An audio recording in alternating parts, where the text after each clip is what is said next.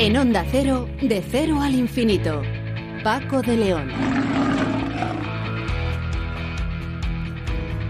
Señoras y señores, muy buenas madrugadas. Bienvenidos a esta cita semanal que compartimos aquí en Onda Cero justo cuando ya hemos entrado en pleno verano 2020. Será un verano diferente, pero verano al fin y al cabo, que es la estación estupenda para que todo lo positivo aflore. Y en esta ocasión también. Bueno, tenemos un menú radiofónico que espero que sea de su interés. Vamos a empezar hablando con Guillermina López Bendito, que es neurobióloga del CSIC y ha sido premiada por la Fundación Banco Sabadell por su trabajo como responsable del Grupo de Desarrollo, Plasticidad y regeneración de los, de los circuitos talamocorticales y pertenece al Instituto de Neurociencia dependiente del Consejo Superior de Investigaciones Científicas. Ya de paso, aparte de darle la enhorabuena, hablaremos del cerebro, de la plasticidad del cerebro. ¿Qué es exactamente eso. Con José David de la Fuente eh, seguiremos hablando en la segunda entrega ya de los agujeros negros, de esa formidable eh, formación que hay en de esas formaciones que hay en el universo y que son realmente increíbles. Sonsoles Sánchez Reyes nos trae la historia en esta ocasión del trágico final que tuvo el gran músico Enrique Granados. Ya en la segunda hora tendremos ocasión de hablar con otra científica, Nanda Rea, que ha compartido, bueno, ha compartido no, cada uno se ha llevado uno, pero al igual que, al igual que Guillermina López Bendito, también ha recibido el, premio de la Fundación Banco Sabadell. Nanda es astrofísica del Instituto de Ciencias del Espacio y lidera el grupo de, de investigadores que ha descubierto un pulsar bebé. ¿Qué es un pulsar y esto de, bebé? ¿Qué es el, el, recién nacido, eh, a qué se refiere, eh, cómo funcionan los, los púlsares y qué hacen. Bueno, todo ello nos lo va a explicar esta astrofísica. Y en estos días en que estamos oyendo hablar de esto que han bautizado como teorías conspiranoicas, vamos a recurrir al profesor de Relaciones Internacionales de la Universidad Pontificia de Comillas, Pedro Rodríguez, para que nos eh, diga de dónde salen estas teorías conspiranoicas que hablan, por ejemplo, de que el culpable de todos los males, incluida la pandemia de la COVID-19, es George Soros. O, por ejemplo, eh, también hay quien dice que todo esto es un invento de Bill Gates. Imagínense, Donald Trump, el presidente de Estados Unidos, ¿qué tiene que ver con todo esto? Bueno, pues de esas teorías conspiranoicas hablaremos también hoy en nuestro programa. Seguiremos atentos a nuestro idioma con el lingüista David Gallego de la Fundeo y hoy en Héroes sin capa conoceremos el trabajo que realizan los bomberos forestales cuando ya se ponen en marcha los planes de prevención, de alerta de esos incendios que lamentablemente se producen cada verano en nuestro país y prácticamente en toda Europa. Y hoy el invitado musical va a ser un grande que lo fue de las bandas sonoras, nada más y nada menos que Nino Rota.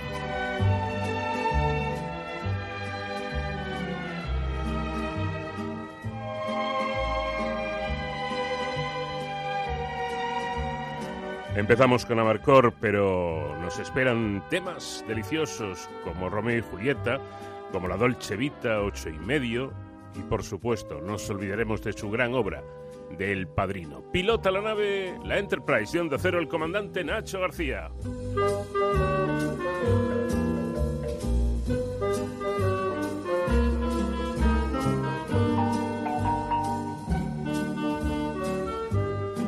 Cero al infinito en onda cero.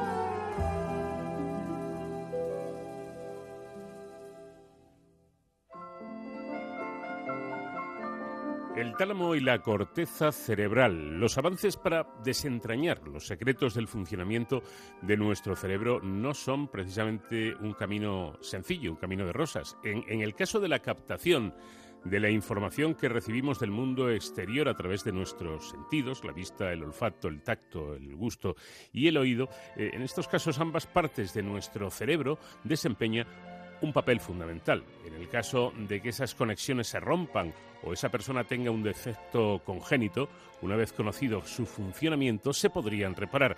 Básicamente por este trabajo pionero, innovador, original e impactante, el jurado de la decimoquinta edición de los premios de la Fundación Banco Sabadell a la investigación bioquímica le ha sido concedido a la neurobióloga Guillermina López Bendito, eh, que trabaja en el Instituto de Neurociencias, eh, un centro dependiente de la Universidad Miguel Hernández de Elche y del Consejo Superior de Investigaciones Científicas. Guillermina, ¿qué tal? Muy buenas noches.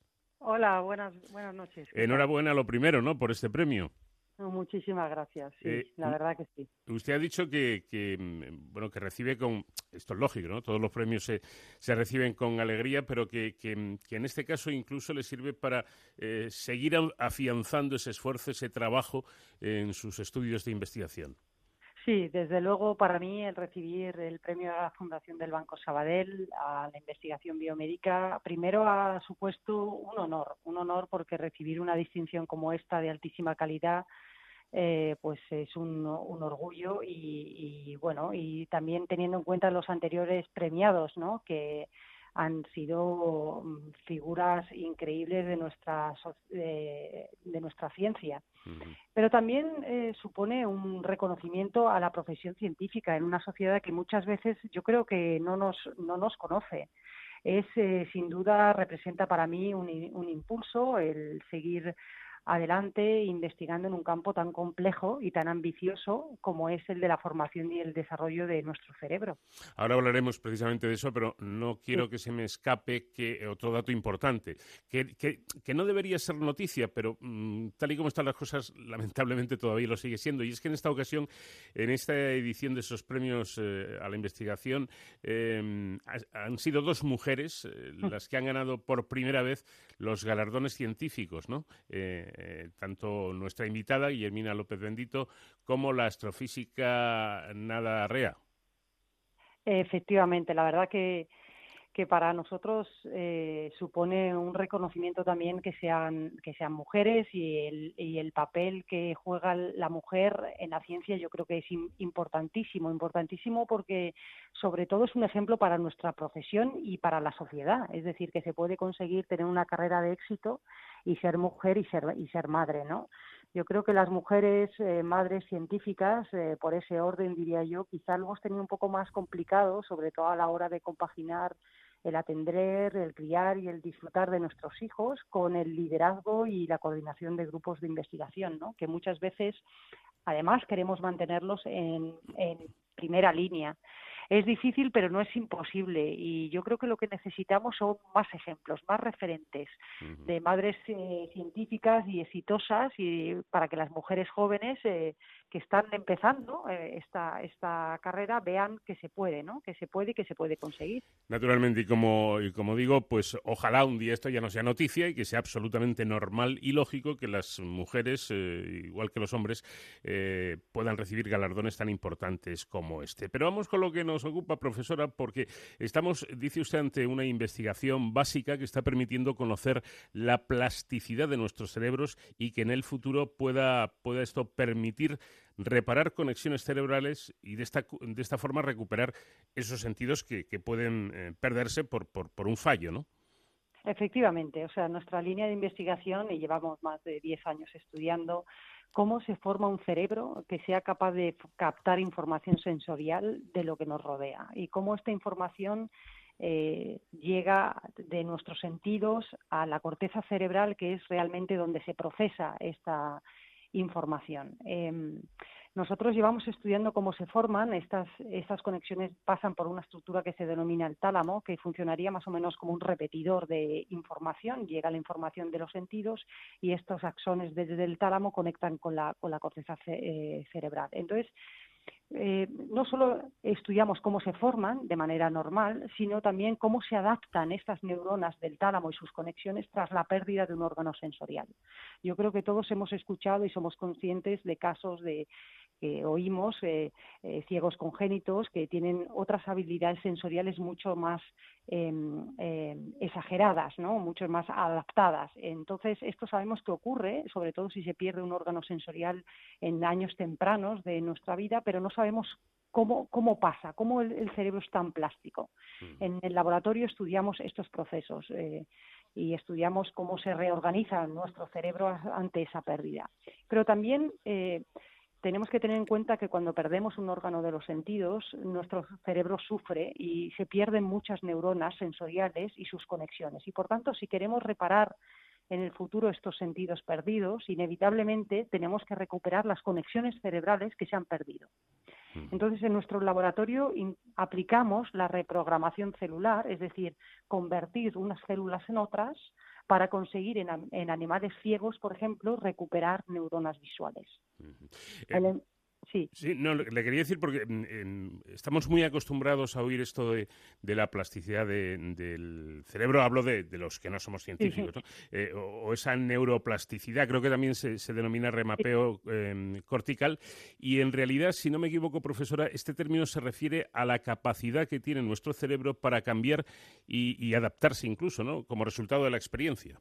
Efectivamente, efectivamente. Eso es indudablemente nuestro cerebro tiene una capacidad de, adaptación muy grande. Nosotros lo que hemos encontrado en nuestras investigaciones es que esa capacidad de adaptarse no solamente depende de la experiencia que nosotros tengamos. Lo que hemos eh, puesto de, manifiesto y encontrado que es un poco em, eh, por sorpresa es que nuestro cerebro se puede adaptar de manera interna, no necesita la experiencia para ello. Es decir, si perdemos un órgano de los sentidos de manera congénita, ya en los primeros roedores vemos que en los primeros días de vida ya nuestro cerebro se ha adaptado incluso antes de que ese roedor, digamos, utilice otros, otros sentidos sensoriales. O sea, el cerebro de alguna manera tiene un, ordenador interno que sabe que algún cable eh, falla y se puede reorganizar. Claro, que falle algún cable, me imagino, profesora, eh, que, no, no mm, eh, puede ser frecuente, ¿no? Porque es que estamos hablando, las cifras son abrumadoras, ¿no? De 80.000 millones de neuronas que se conectan una y otra vez de forma eficiente. Efectivamente, es, es asombroso, es asombroso. Esto, eh, por eso nuestra labor de los científicos es es, tan lenta, ¿no? Eh, como de hormigas, ¿no? Es lenta, es mucha, pero es para todos, porque en mm. el fondo lo que tenemos que hacer es eh, encontrar ese código, ¿no? Ese código que ensambla de manera eficiente esas neuronas, esa cantidad increíble, inmensa, ¿no? Cómo lo hace para entender después cómo repararlo. Si no entendemos cómo se forma, eh, cómo, se, cómo funciona un coche, luego repararlo, pues es complicado. Entonces, claro, eh, nos lleva tiempo a los investigadores y es un trabajo de, años y de décadas y, de conjunto, ¿no? Porque en el fondo los investigadores pues trabajamos en conjunto. Nos, las investigaciones de unos laboratorios, de unos grupos, ayudan a otros laboratorios y a otros grupos a ir avanzando poco a poco, e ir descifrando ese código. Eh, como eh, hablábamos y, nos explicaba nuestra invitada la plasticidad, eh, hemos quedado en que es esa capacidad del cerebro para, para cambiar, incluso para, adaptarse. se me está ocurriendo que mm, no sé si hay una relación importante entre la educación que recibimos y la plasticidad neuronal. Sí, no tanto quizá en la educación, pero sí en el uso. Yo, mm. o sea, creo que es como todo, como todo músculo, ¿no? Como el cerebro al final es un, es, es, un órgano que necesita usarse, que necesita trabajarse y yo creo que sí que hay que entrenarlo, hay que entrenarlo, hay que usarlo y hay que y hay plasticidad en, adultos, o sea, hay niveles de, de, plasticidad y si se pierde un órgano de los sentidos en adulto existe una plasticidad, lo que pasa es que el grado de esa plasticidad es mucho menor al que ocurre cuando se pierde un sentido mm, temprano. O sea que el cerebro es un músculo que hay que ejercitarlo y que hay que trabajarlo y la educación, claro, nos tienen que educar a comprender que eso es así y que es algo que hay que que hay que que hay que trabajar y que hay que eh, sacarle partido al máximo. Eh, volviendo a esas cifras asombrosas, tengo aquí un dato eh, mm. que también es llamativo. ¿no? Según parece, eh, cada neurona de la corteza cerebral tiene mm, aproximadamente 2.500 sinapsis en los primeros momentos de vida, ¿no? Y, y, a los tres años parece que el número crece hasta la friolera de 15.000 sinapsis por neurona. Sí, eh, crece el número de sinapsis y disminuye el, número de conexiones. Es mm. decir, el cerebro lo que hace es, durante el desarrollo, aumenta mucho eh, su conectividad, ¿no? Por así decirlo, para no em, para afianzarse de que va a conectarse con la región esperada y después lo que hace es refinarlo, es decir, eh, se ajusta a la neurona en concreto con la que eh, ya va, a estar mm, de por vida y entonces aumenta su número de conexiones con esa con esa neurona. Entonces es un proceso de, acierto, ¿no? Así mejoras digamos un refinamiento más fino eh, y primero haces una conexión más más más digamos más brusca, ¿no? Es un mecanismo de formación, sí. sí. Hay, hay momentos eh, de la vida que establecen diferencias. Eh, en definitiva, hay momento o un momento en la vida del, del cerebro que este está más abierto, más abierto al cambio.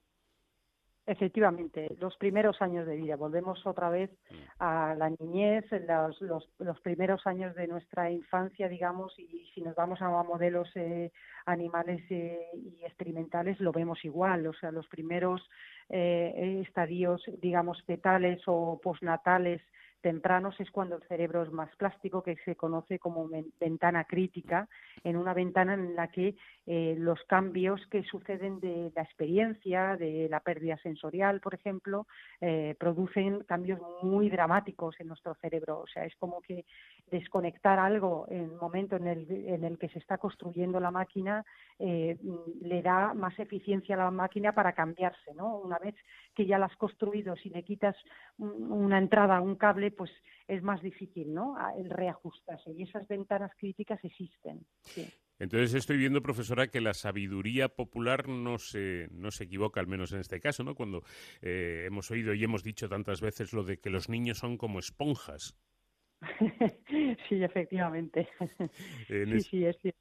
Sí, sí, en, esos momentos de la vida que es cuando tienen eh, nuestro cerebro esa capacidad de, de, bueno, pues aprender y, estar más abiertos a, a, los cambios. Em, yo no sé si en, en, nuestro cerebro afecta también la, estimulación ambiental, es decir, eh, eh, en el, en el hábitat en el que en el que nos movemos. Quiero decir, de, una cultura a otra hay cambios, de, de, unos puntos del mundo a otros hay, cambios, o esto afecta eh, de manera residual. A ver, la estructura básica de nuestro cerebro no cambia. La estructura básica es la misma. Somos todos humanos y, la arquitectura central de conectividad de nuestro cerebro mm, da igual en el ambiente en el que nos, nos criemos, digamos, en esa, en esa forma básica. Después sí, después la experiencia eh, es un potente regulador y refinador de toda esta conectividad de la que de la que comentamos. Y claro afecta de una manera u otra para bien para mal depende de eh, cuanto más se estimule cuanto más se estimule acertadamente también. Las conexiones se van em, eh, em, digamos se van centrando y se van eh, manteniendo las que realmente son más eficaces y tienen más sentido. O sea sí que sí que hay cambios depende de nuestro ambiente, pero la estructura básica es la misma. Eh, le preguntaba esto porque he leído que el cerebro, nuestro cerebro humano, no ha evolucionado y es el mismo desde hace decenas de miles de años. Bueno, sí, hemos evolucionado. Eh, otra vez yo creo que estamos mm, hablando de cosas distintas. O sea, hemos evolucionado, eh, hemos evolucionado nuestras capacidades. Yo creo que ahora las capacidades no son como las que hace millones de años. La estructura quizás básica de conectividad pura, digamos, de unas regiones a otras se mantiene, pero hay regiones que se han, durante toda esta evolución, se han eh, focalizado más en procesar cierto tipo de información comparado con la que se procesaba antes o regiones que antes eran menos usadas, digamos, ahora pues las utilizamos más. Sí que hay cambios, pero claro, la estructura de nuestro cerebro pues es, es bastante, digamos, mm, se tiene que mantener evolutivamente. Si no, iríamos cada ciertos años cambiando, eh, digamos, de, eh, de una especie a otra. parece por lo que mm. dicen los, los estudios eh, más recientes, eh, que las eh, enfermedades neurodegenerativas son un mm. problema, ya lo son, ya empiezan a serlo, y que de cara al, al futuro pueden serlo más aún si no se logra, bueno, pues paliar todo esto, ¿no? Supongo, no sé, si, profesora, si esto tiene que ver con que vaya asociado a la edad. También es verdad que el ser humano cada vez vive o tiene una esperanza de vida mayor y, esto puede provocar que, aumenten este tipo de patologías. Sí, claro, yo creo que tiene una relación con eso que, menciona, pero también es verdad que eh, ahí eh, las, eh, la neurodegeneración, las las neuropatologías, las neuropatologías del desarrollo, que es lo que nosotros un poco más estudiamos, ¿no? El impacto de, que falle el cómo se forman estas eh, estas conexiones durante el desarrollo, qué impacto puede puede tener y ahora pues está teniendo en cuenta que quizás la esquizofrenia, el autismo eh, puedan tener un componente del desarrollo, de cómo se formó aquel aquel cerebro, ¿no? Em, eh, sí, claro, todo esto son, pero imaginaros lo complicado que es entender qué es lo que ha podido fallar. Eh, en esto también hay mucho, mucho interés en que consigamos avanzar cada vez más en el conocimiento de estas patologías neurales, pero son muy complicadas, claro. Bueno, por eso, por eso hay que mm, mantener unos tiempos y, entender que esto va muy lento porque es, realmente complicado, ¿no? Este, este órgano que es el, el cerebro, profesora, yo no sé, pues depende de lo que duremos, ¿no? Pero en la humanidad me refiero, pero yo no sé si lo llegaremos a, conocer completamente algún día. Hombre, yo creo que sí, yo creo que sí, sobre todo yo creo que está haciendo muy bien y nos está ayudando mucho a los investigadores, hecho también por otros investigadores, es el avance tecnológico. Yo creo que lo que podemos hacer ahora tecnológicamente no es lo que podíamos incluso hacer hace 10 años cuando empecé yo con la carrera eh, eh, científica o hace 15 años, ¿no? No es lo mismo, ahora podemos mirar cómo las neuronas funcionan en vivo, podemos mirar cómo cómo se, cómo se conectan, podemos hacer muchas cosas más que no podíamos hacer antes. Y yo creo que esto, la, el avance tecnológico que también ha llegado al mundo de la neurociencia, nos está ayudando mucho a avanzar un poco más, más rápido. O sea, yo creo y confío que lo consigamos eh, y también con el esfuerzo conjunto. Yo creo que también los neurocientíficos y los científicos, y lo estamos viendo ahora también con, con el efecto de la pandemia, estamos todos más unidos, trabajando más entre todos y nos damos cuenta que los problemas así que afectan tanto a la sociedad y que eh, requieren tanto esfuerzo y son urgentes, digamos, mm, yo creo que se tienen que hacer en procesos de colaboración y yo creo que estamos todos en el mismo barco. Precisamente parece ser, eh, profesora, que eh, en definitiva somos cerebros sociales, ¿no? que, mm, para desarrollar la inteligencia se necesita vivir en sociedad, es decir, convivir con otros cerebros. Efectivamente, yo creo que es fundamental lo que decíamos antes, la experiencia, la comunicación, eh, los estímulos externos. somos animales sociales y necesitamos las interacciones sociales con otras personas. Es fundamental y lo vemos en los niños. Los niños necesitan relacionarse con otros niños eh, para ser felices, para tener los estímulos, para, para, para crecer, digamos, crecer físicamente y crecer intelectualmente. Pues Guillermina López Bendito, neurobióloga eh, y premio a la investigación biomédica perdón, de la Fundación Banco Sabadell. Eh, muchísimas gracias por habernos atendido. Enhorabuena por el premio y por el trabajo en, en general que realizan. Muchísimas gracias. Gracias.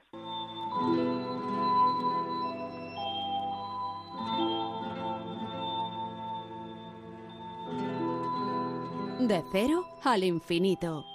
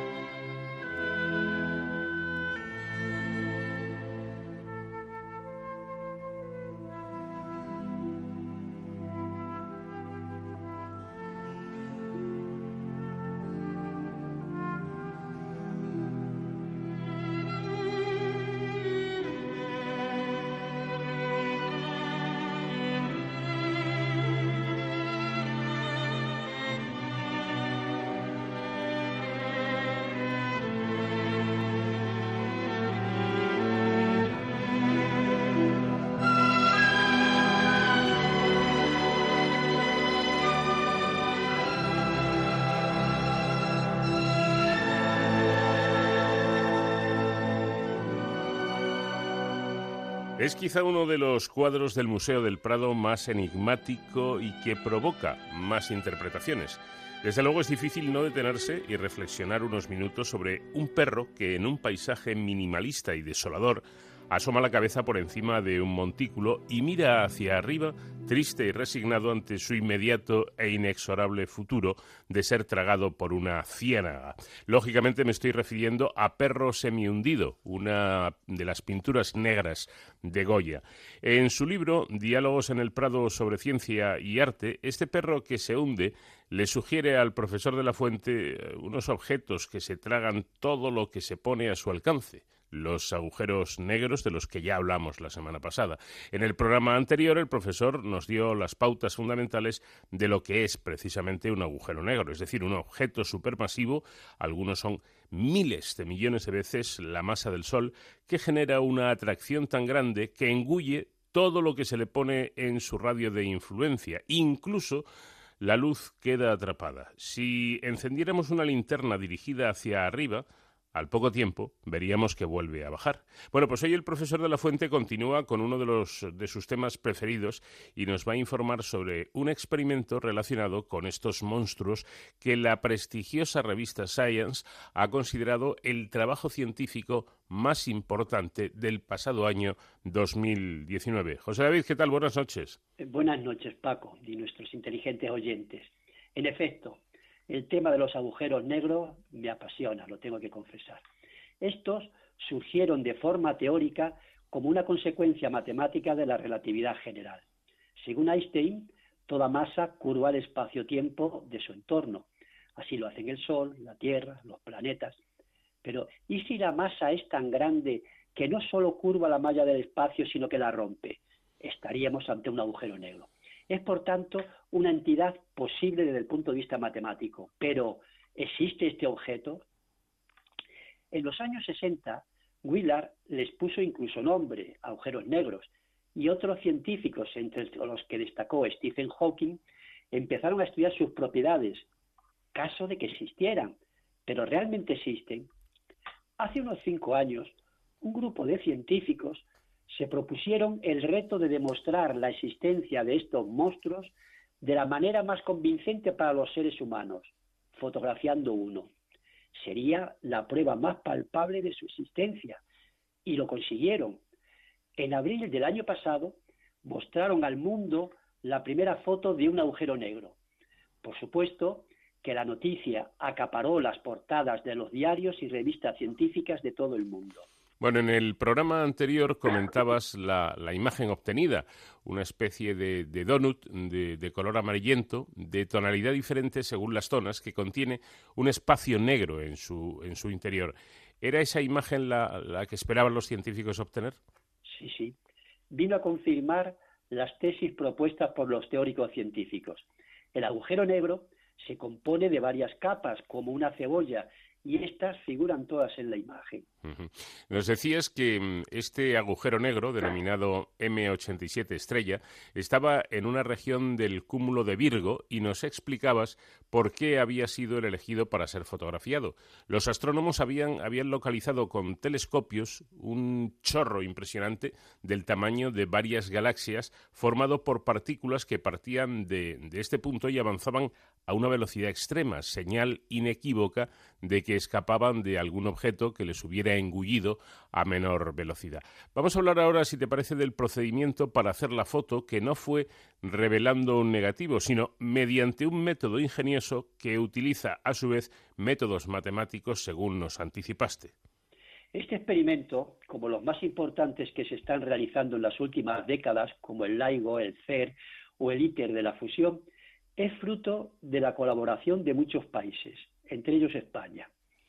Esta es la forma de hacer ahora ciencia, que no tiene fronteras y es un lenguaje universal. Solo a través de la cooperación internacional se pueden conseguir resultados tan espectaculares como el que voy a comentar. Fijaos, para obtener la imagen de la sombra que proyectaba el agujero negro y sus capas, se necesitaba un telescopio con una resolución de 20 microsegundos de arco. ¿Y cuánto es esto? pues tiene que ser un telescopio capaz de ver una canica en la superficie de la Luna. Para tal resolución es imprescindible un telescopio de base tan grande como la Tierra. ¿Y cómo construir un telescopio de este tamaño? Esa era la cuestión, como diría el Hamlet de Shakespeare. Esa, esa es la pregunta que, me tiene y nos tiene intrigados desde el primer, eh, desde el programa anterior en, que la dejaste ahí en el aire pero sin responder. Pues mira, la idea no es tan difícil. Obtengamos las imágenes de telescopios instalados en distintas partes del mundo, de modo que formen una red que cubra toda la Tierra. Una vez obtenidas las imágenes de las distintas estaciones, las mezclaremos y obtendremos la imagen final. No, pues esto es como, como la magia, ¿no? Que cuando descubres el truco dices, bueno, pues tampoco era para tanto, ¿no? Parece muy sencillo. Pero vamos por partes. ¿Cuántas estaciones intervinieron en este proyecto? Ocho, situadas en el Ártico, en Arizona, en la Antártida, dos en Hawái, dos en Chile y una en el Pico Veleta, aquí en Granada. Precisamente, las imágenes obtenidas en el Veleta y en la estación Alma de Chile fueron las que más aportaron a la foto final.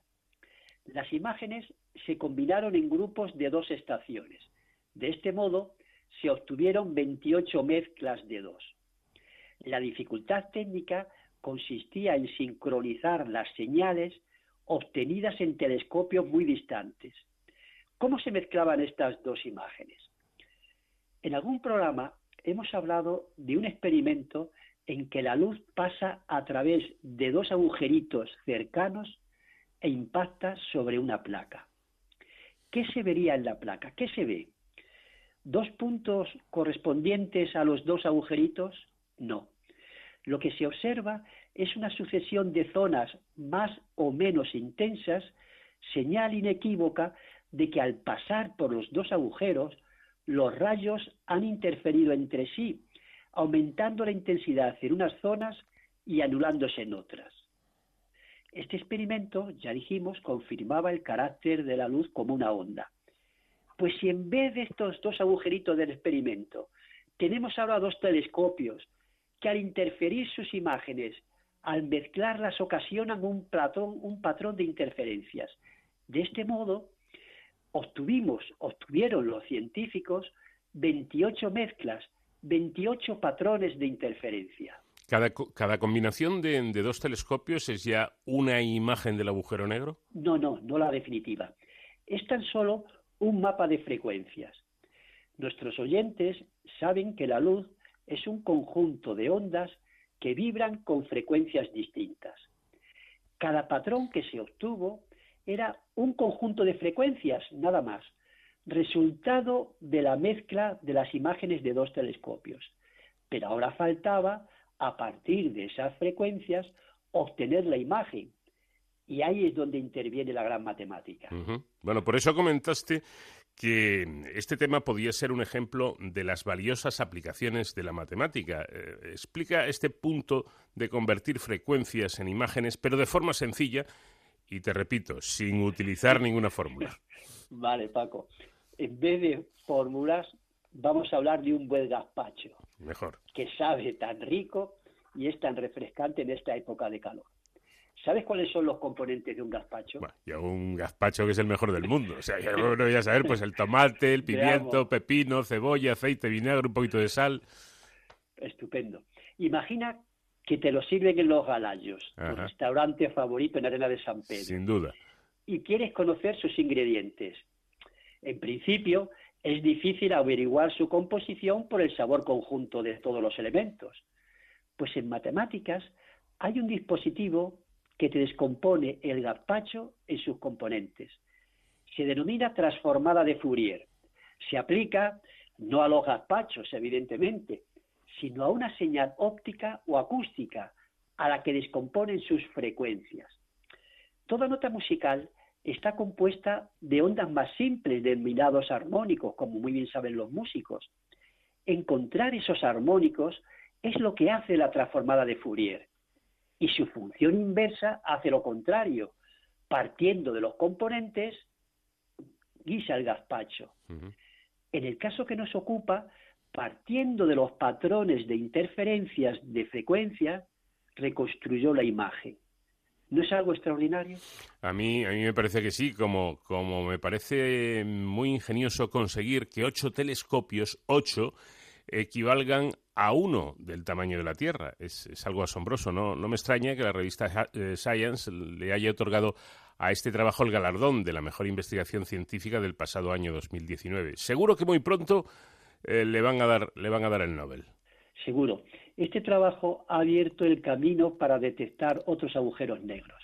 El próximo, como ya hemos dicho, será el que ocupa el centro de nuestra galaxia, Sagitario A estrella. Se cree que el núcleo de cada galaxia es un agujero que actúa como un motor llevando energía a toda la galaxia. Estas investigaciones darán respuesta a muchos interrogantes, no solo sobre los agujeros negros, sino sobre la naturaleza del espacio-tiempo en el entorno y el interior de estos monstruos y, en definitiva, sobre la naturaleza de la que está compuesto el universo. Bueno, pues enigmas que tiene nuestro universo y que poco a poco van conociendo los investigadores y aquellos que tenemos curiosidad, pues leyendo sus, informaciones vamos conociendo también un poco más acerca de lo que nos rodea en este lugar donde, estamos, eh, tan tremendamente enorme como es nuestro universo. Bueno, la próxima semana más.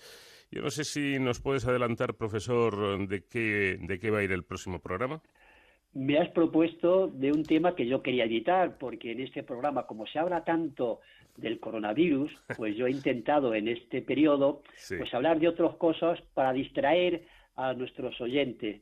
Pero bueno, me has propuesto que haga una investigación sobre cómo se están aplicando las matemáticas en la investigación actual para encontrar eh, medicamentos y, una vacuna apropiada para el coronavirus. De eso hablaremos la próxima semana, Paco. Les invito a, les invito a que estén atentos porque resulta muy llamativo, ¿eh? efectivamente, hablando del coronavirus, de un problema sanitario muy serio y la importancia que tiene la matemática también para poder combatir esta pandemia. Pero como decimos, será la próxima semana. Gracias, José Abeiz, un fuerte abrazo. Un fuerte abrazo, Paco, a ti y a todos nuestros oyentes.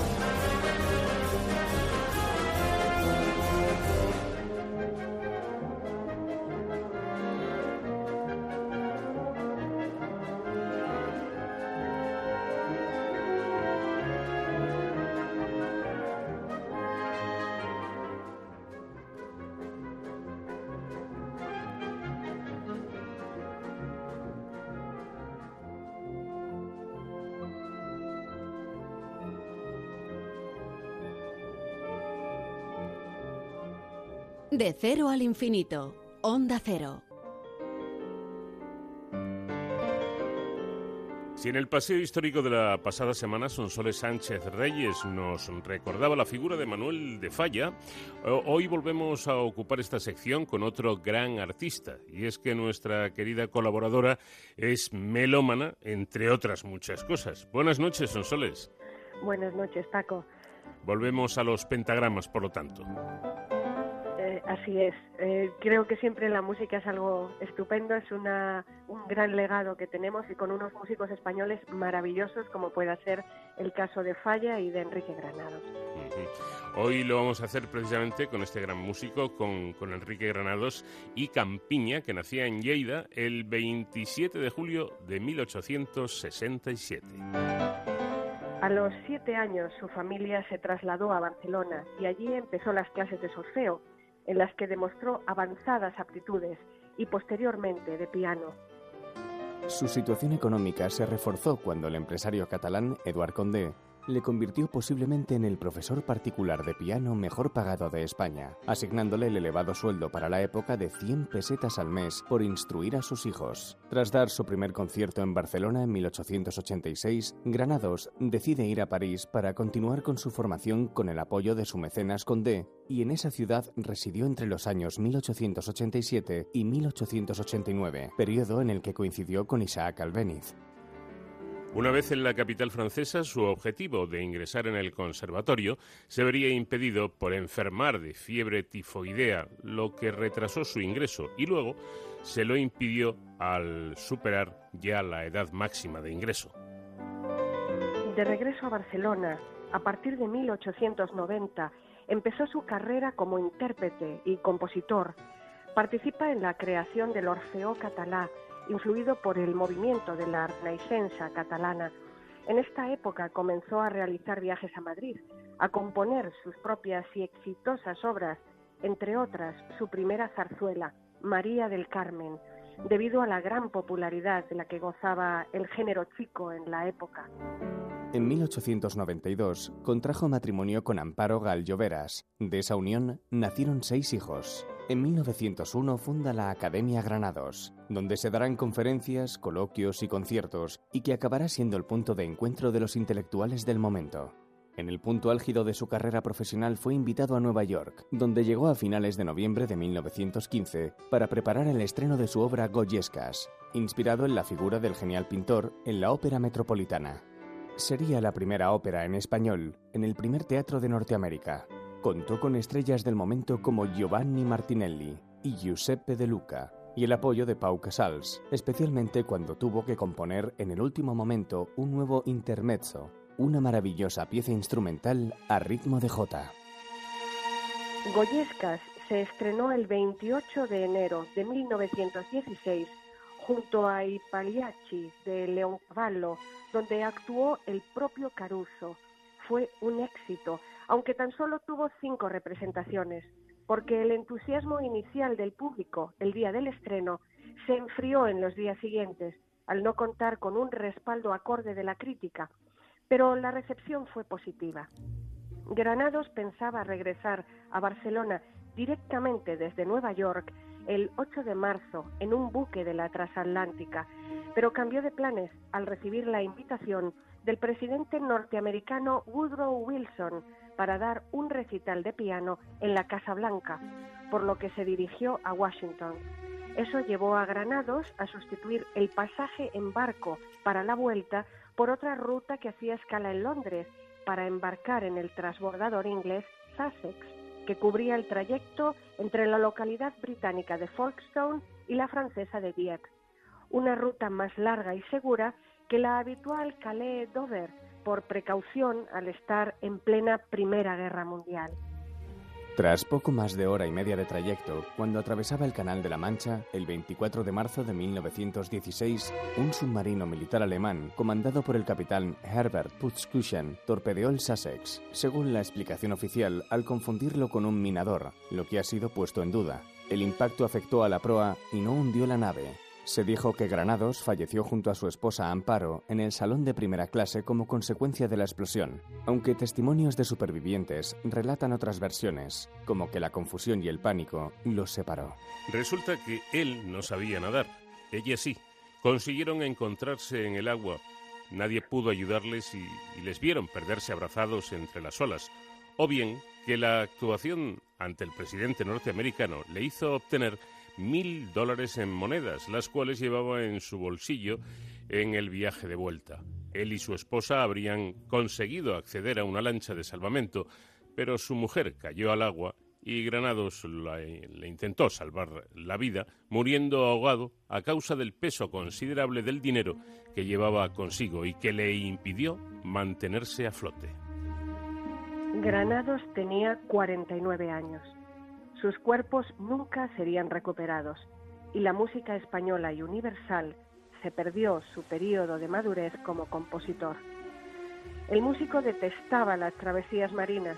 La fuerte tormenta que sufrieron en el viaje de ida le aterrorizó. Dijo tener un mal presentimiento con este viaje a Nueva York. De no haber cambiado los billetes, habrían llegado sanos y salvos a España en el transatlántico inicialmente previsto, que realizó su trayecto sin incidencias, pero su destino fue muy distinto. Lo cuenta El amor y la muerte, historia de Enrique Granados. El documental rodado por Arancha Aguirre en colaboración con la pianista Rosa Torres Pardo, quien asegura. No debió morir. Volvía de Estados Unidos con nuevas ideas que sin duda habrían dado un paso adelante importante para la música española. Falla fue el continuador de su trabajo y el de Albeniz, también quien más se acercó al flamenco y a los inicios de un sonido más próximo al de hoy.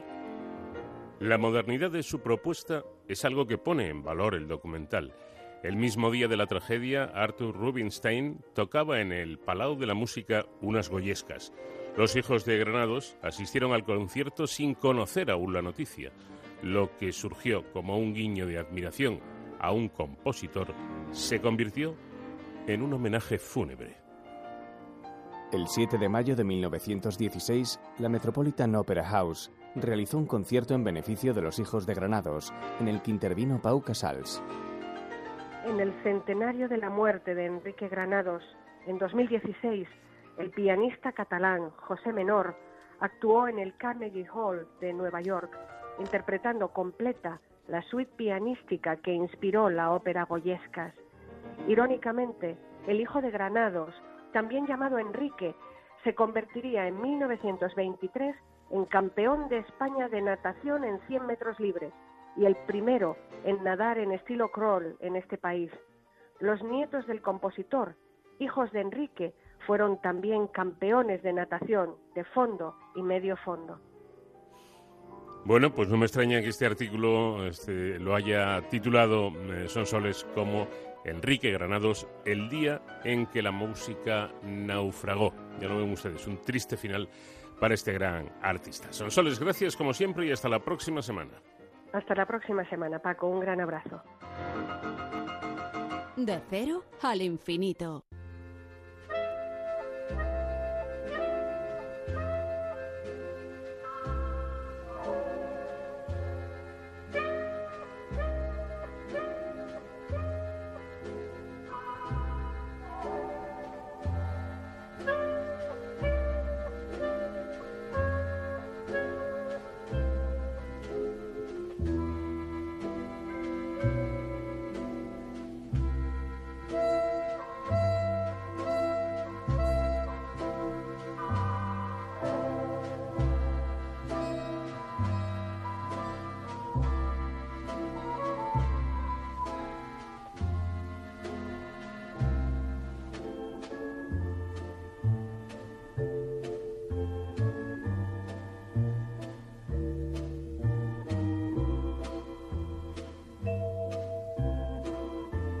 Inolvidable esa película del año 1960 de Federico Fellini, La Dolce Vita, con yo creo que una interpretación magistral de Marcello Mastroianni.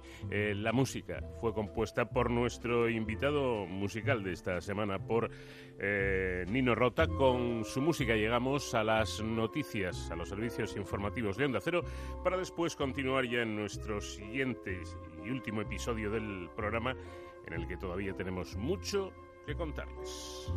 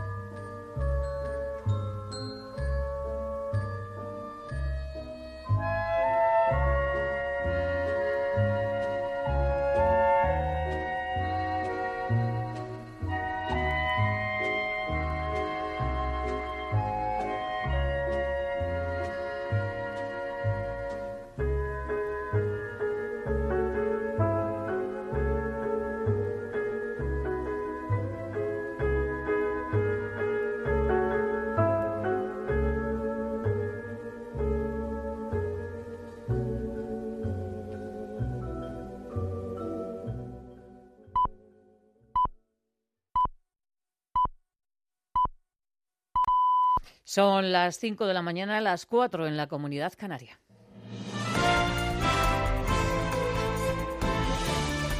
Noticias en Onda Cero. Buenos días. El Gobierno se muestra esperanzado en lograr pactos con el Partido Popular. Tras la aprobación del Real Decreto sobre la nueva normalidad, el Ejecutivo cree que puede haber nuevos acuerdos en temas sanitarios dentro de la Comisión de Reconstrucción, aunque también saben que en cuestiones económicas va a ser muy difícil. La ministra portavoz, María Jesús Montero, tiende la mano, también se muestra suspicaz y espera una nueva actitud en el partido de Pablo Casado. La firma de ayer este acuerdo eh, también se suma a otro que se produjo ese mismo día con las asociaciones de autónomos para prorrogar las ayudas a este colectivo en una muestra más que el diálogo y que la unidad nos permite ser más fuertes. Ojalá esta nueva normalidad que se votó en el día de ayer también sea el inicio de una nueva actitud del principal partido de la oposición. María Jesús Montero ya está trabajando en los presupuestos generales del Estado. Los quiere tener listos en unas semanas y también quiere negociarlos con Ciudadanos, un partido que podría hacer de puente con el Partido Popular. En declaraciones a la brújula de Onda Cero, Luis Garicano, el eurodiputado de Ciudadanos, decía que hay un tono distinto en la política. Yo he oído ya a mucha gente hablar de, treguas y de, y de vamos a hablar, etcétera, en las últimas semanas y, se empieza a ver. Cuando estuve en el Congreso hace, me parece, dos o tres semanas en la Comisión de Reconstrucción, me sorprendió gratamente que, las intervenciones que vinieron después de mí, cuando me, preguntaron o me interpelaron los diputados, fueron todas muy tranquilas y muy sensatas, me pareció. O sea, yo empiezo a ver ese cambio de humor que, que comentas. El secretario general del Partido Popular, Teodoro García Gea, se muestra dispuesto a dialogar, pero siempre a dialogar con el gobierno, pero siempre que sea para asuntos de interés de los españoles. Que nosotros apoyamos al gobierno siempre que recoja nuestras reivindicaciones, que no son otras que las de la población española. Apoyamos que se extiendan los ERTE hasta diciembre. Apoyamos que se hagan test masivos a la población. Apoyamos que se hagan planes en los aeropuertos, como es el caso de Barajas, para evitar que retrocedamos todo lo que hemos conseguido juntos con el confinamiento. Y votaremos no siempre que nos presenten medidas con las que retroceder al confinamiento. Votaremos no si no se extienden los ERTE más allá de septiembre. Votaremos no si se nos presentan medidas que destruyan empleo. Otro tema en el que está trabajando el Gobierno es en regular el teletrabajo. Ya han elaborado un borrador que quieren negociar con la patronal y con los sindicatos, de forma que se regule el horario de los empleados que trabajan en remoto y que las empresas paguen los gastos. El presidente de la COE, Antonio Garamendi, no tiene prisa, pide mesura y mete presión. Dice que si las condiciones son duras, el empresario va a contratar en otros países si yo tengo que contratar y a mí se me ponen unas condiciones auténticamente imposibles eh, desde el punto de vista que yo no pueda gestionar a mi plantilla, es que yo mañana puedo contratar en Portugal. Es que la misma labor que hace una persona aquí en España la hace en Portugal, la hace en Brasil eh, y el mundo es global. Es decir, la propia digitalización es global. Y en México, 12 personas han sido detenidas por su implicación en el atentado contra el jefe de la policía, Omar García. El atentado se le atribuye al cártel Jalisco Nueva Generación y, según la Fiscalía, 28 personas habrían participado en el ataque. Corresponsal en México, Pablo Sánchez Olmos. El atentado se ha registrado cuando el convoy que transportaba al secretario de Seguridad a su reunión diaria con las autoridades capitalinas recorría uno de los barrios más exclusivos de la ciudad. Los asaltantes conocían la ruta, le estaban esperando disfrazados de trabajadores de la construcción y bloqueando la calle con una camioneta blanca que dejó el vehículo blindado atrapado en medio del fuego cruzado. Dos de los escoltas fallecieron en el acto y el secretario de Seguridad recibió tres impactos de bala. Doce asaltantes han sido ya detenidos y otros dos policías han resultado heridos en medio de una persecución motorizada. En estos momentos el alto funcionario está pasando por quirófano para curar sus heridas, pero las autoridades insisten en que su vida no corre peligro. El atentado ha sido atribuido al cártel de Jalisco Nueva Generación, una organización que ha vuelto a alimentar su sanguinaria leyenda con un ataque frontal y a plena luz del día contra la cúpula policial del país. La jornada de liga arranca este sábado a las 2 de la tarde con el encuentro entre el Athletic de Bilbao Mallorca. Por la tarde a las 5 se juega el Celta Barça, a las 7 y media Osasuna Leganés y a las 10 de la noche el Atlético de Madrid Alavés. Los azulgranas viajan a Vigo con la presión de ganar para no perder la estela del Real Madrid con el que están empatados a punto. Dice Setién que el Madrid también puede fallar. Y es verdad que que están en un buen momento, igual que quizá nosotros también en muchas cosas, pero puede pasar cualquier cosa. Y yo desde luego aspiro y confío en que en, que en algún momento se equivoquen, claro. Más noticias en Onda Cero cuando sean las 6 de la mañana, las 5 en la Comunidad Canaria. Síguenos por internet en ondacero.es.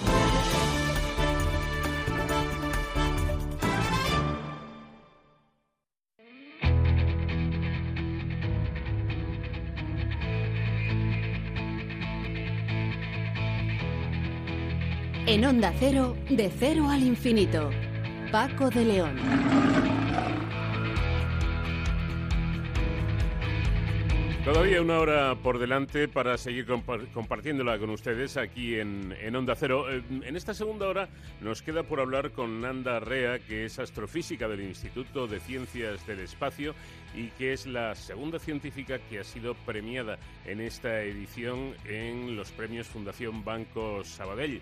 Ella lidera el grupo de investigadores que además ha descubierto un pulsar bebé. ¿Qué es esto de los pulsares? ¿Cómo son? ¿Qué es lo que hacen en nuestro universo? Les aseguro que es una historia realmente fascinante. Como eh, resulta, si no fascinante, al menos curioso, eso de las teorías de la conspiración que tienen que ver eh, personas o personajes como George Soros y Bill Gates en esto de la pandemia del coronavirus. Se lo vamos a preguntar a Pedro Rodríguez, que es profesor de Relaciones Internacionales de la Universidad Pontificia. Eh, con David Gallego y a través de la Fundeu vamos a continuar ocupándonos de nuestro idioma para eh, respetarlo y manejarlo lo mejor posible. Y con David Ferrero, nuestro experto en seguridad y emergencias, hoy conoceremos el trabajo que realizan los bomberos forestales. Y seguiremos, seguiremos disfrutando de la música de nuestro invitado de esta semana, que es el gran Nino Rota.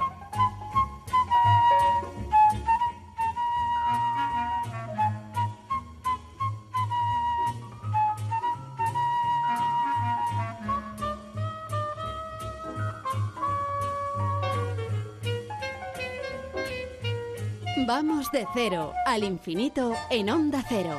Paco de León.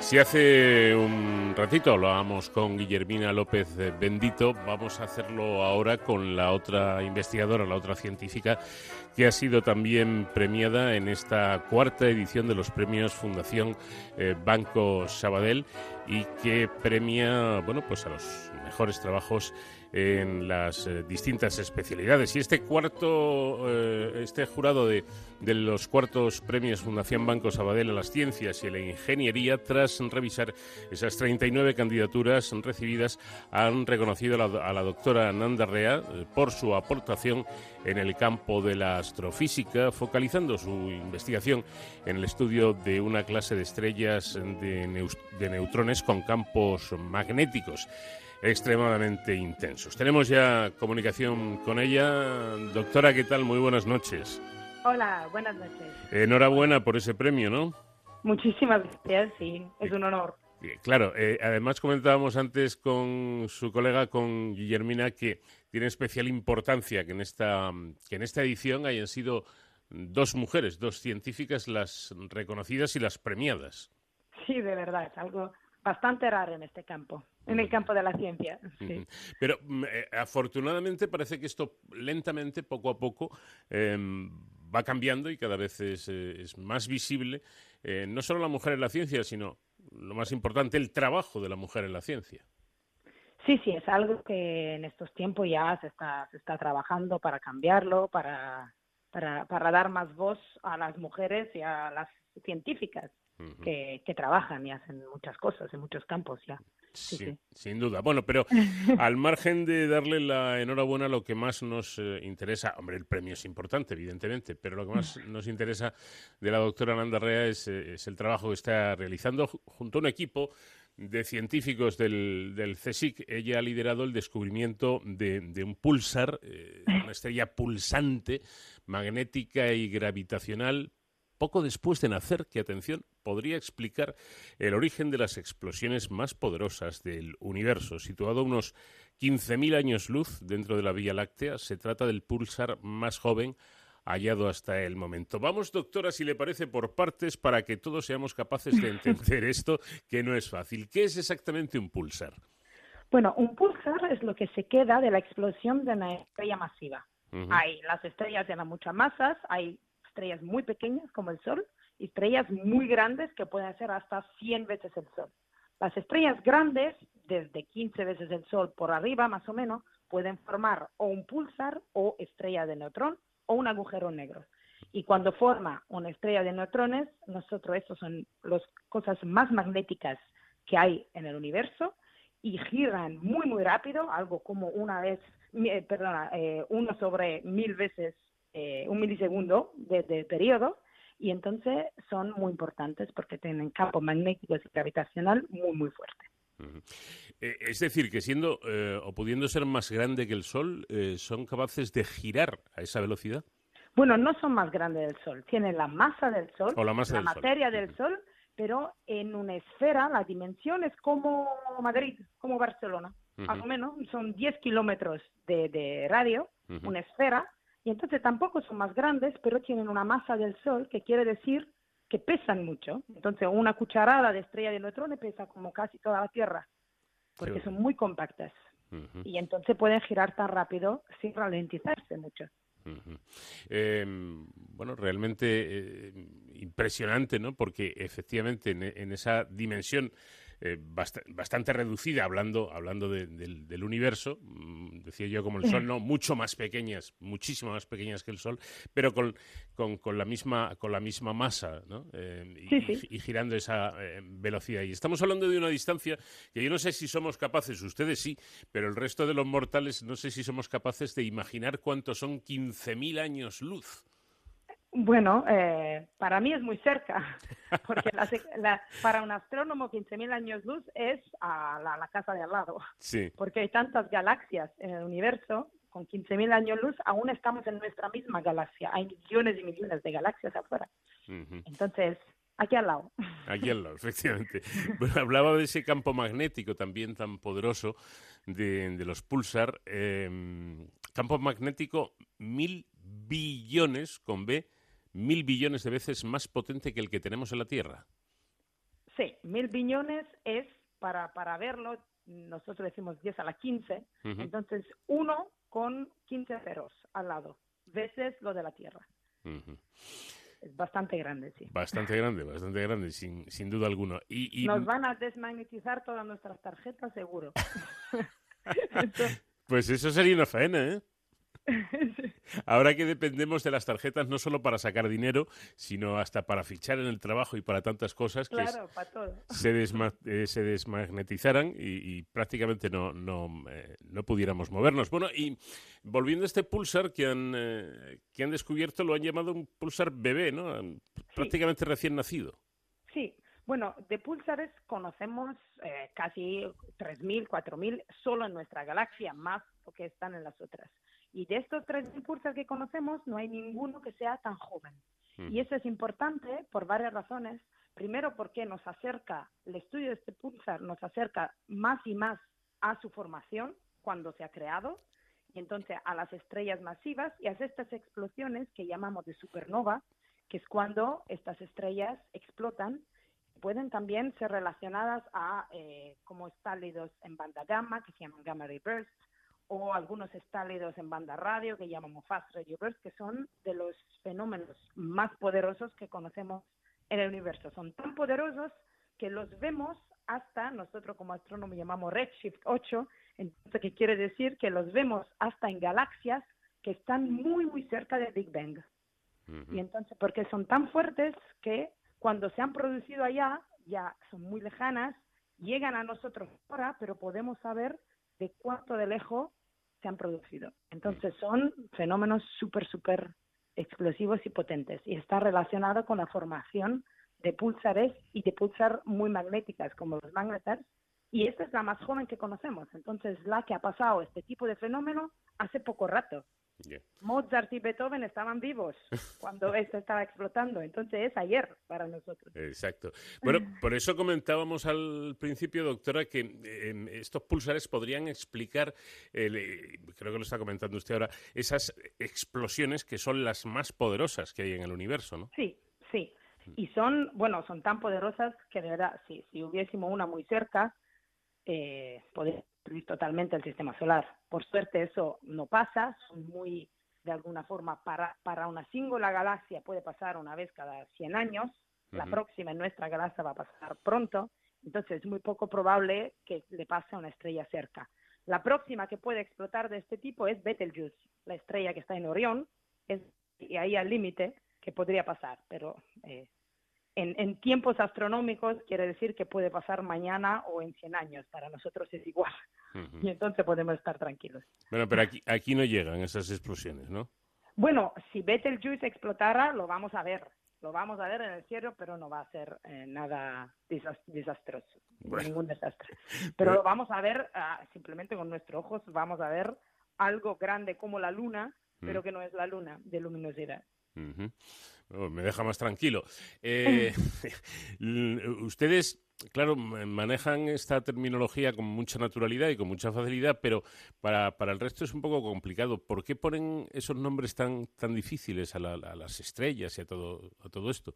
Bueno, no es tan difícil. Normalmente el nombre de estas estrellas son eh, el nombre del satélite o del telescopio o del programa que los ha descubierto, como en este caso es SWIFT, que es un satélite de la NASA, y la posición en el cielo. Como el, eh, nuestra Tierra tiene posiciones, latitud, en, eh, latitud y longitud, igual el cielo es igual, tiene latitud y longitud celeste del cielo. Y entonces el número que veis al lado es simplemente la posición. Así que solo con el nombre sabemos por dónde está. ¿Cuándo fue mm, observado este, este pulsar bebé por, por primera vez? Eso al final de abril. Por primera vez se descubrió porque estas fuentes además son tan poderosas de campo magnético que emiten estadios en banda X que se ven con satélites que tenemos. Por ejemplo, este, el SWIFT hay de la ITMM de la ESA o de la NASA, hay de varios de varias eh, agencias espaciales. Entonces, estos satélites ven este estálido, en un microsegundo envían un mensaje a todos los astrónomos que estudian estas cosas, diciendo, en esta dirección hemos visto, hemos visto algo que se ha encendido. Y entonces, ¿qué hacemos nosotros? Nos despertamos por la noche, vamos a nuestro ordenador y empezamos a escribir y a hacer, como se llama, trigger, decimos, empezamos a observar esta posición del cielo con todos los telescopios que podemos para intentar comprender qué es que está emitiendo este, este algo tan potente en banda X.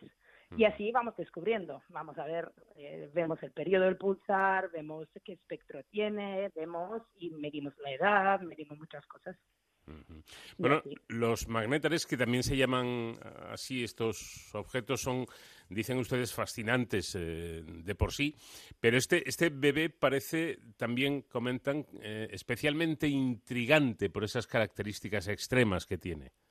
Claro, es tan extremo, conocemos en nuestra galaxia solo pocos de estos magnetares, entonces solo conocemos miles y miles de pulsares pero solo poco de estos, unos 30 más o menos, tienen un campo tan alto de campo magnético. Mm. Y entonces el hecho que el, el pulsar más joven que conocemos, que hemos visto, hace, es del grupo de estos de muy alto, nos hace entender muchas cosas sobre la vida de estas estrellas, porque igual se forman todos con campos tan altos y luego en la vida de alguna forma lo, lo pueden perder. Hay muchas mecanismos físicos por el cual una, una fuente de este tipo puede perder campo magnético. Y entonces, sí, por eso es muy interesante también. Eh, estamos hablando con, con usted, pero eh, usted misma mm, reconoce que este es un trabajo coral de, de equipo en el, en el que ha intervenido mucha gente, ¿no? Muchísima. Bueno, mucha. El, el, mi grupo del, del Instituto de Ciencia del Espacio, que son eh, estudiantes y postdocs de excelentes, todos muy, muy excelentes. Y entonces, claro, trabajamos en equipo también, porque cuando, nos, cuando, cuando se encende un pulsar y te tienes que levantar por la noche, escribir a todos los telescopios del mundo, necesitas ser un equipo, hacer esto de equipo. Una persona sola es muy difícil que pueda hacerlo. Eh, ¿Están, por lo tanto, conectados a, a, todos estos telescopios. Eh, bueno, esto es fascinante, ¿no? las nuevas tecnologías, eh, ¿cómo facilitan el, trabajo desde, desde, sus ordenadores? ¿Pueden tener acceso a estos, a, estos telescopios? Sí, por, por, por email. Envían, bueno, mensajes también por SMS, te llega un mensaje en el teléfono. Eso es una red de eh, información ah, muy, muy rápida que, eh, que, funciona, por ejemplo, también con los telescopios de ondas gravitacionales para cuando hay una onda gravitacional detectada, para que todos los otros telescopios vayan a mirar qué más hay en esta dirección. Y eso es algo que se ha construido en el tiempo y ahora eh, funciona muy bien. Y entonces, vamos a ver, ustedes están en la cama tranquilamente porque estas cosas eh, suelen suceder por la noche y reciben, ¿cómo es? En, su ordenador, en su móvil, en la aplicación? normalmente el móvil. El móvil reciben un aviso, ¿no? Eh, recibes un aviso, normalmente tenemos turnos porque claro, si no nos volvemos locos, tenemos turnos, entonces es como, como los médicos un poco. Tú sabes cuando, cuando te pueden llamar y cuando te toca, entonces claro, estás conectado al teléfono, lo tienes cerca para despertarte si pasa o para, para poder hacer cosas. Ya. Claro, lo que pasa es que estaba pensando que esto, esto no, no tiene un día exacto, o sea, que le puede pillar un día de fiesta o... Normalmente, yo no sé, pero normalmente siempre de viernes por la noche es lo típico. O en Navidad, eso es, típico, es así. No sé por qué, igual hay, hay una razón en el cielo, pero normalmente siempre de vacaciones. Pero pues, bueno. Pues es una faenita, no, es una broma, no es verdad. No es verdad, es, es totalmente casual. Nosotros nos quejamos que siempre se ponen de acuerdo, pero no, no es verdad. Bueno, y, y, así a bote pronto y de entrada eh, o de inicio, em, ¿qué les revela esta, esta, em, eh, esta localización de este pulsar bebé? ¿Qué, qué, pueden aprender?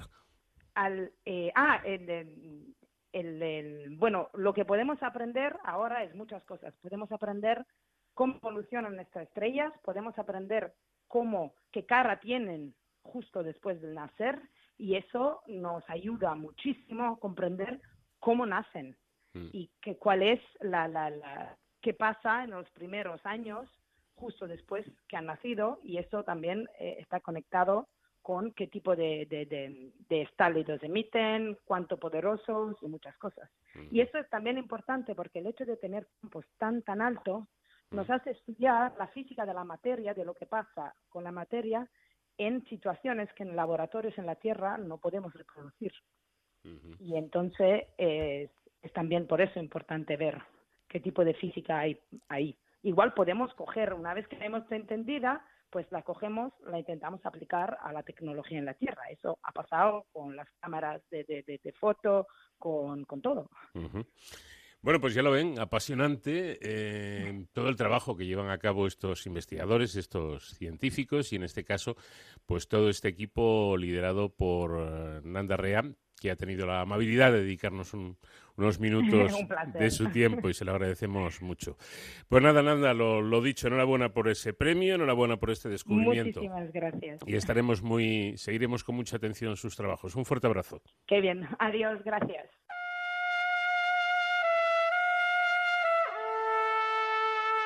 De cero al infinito.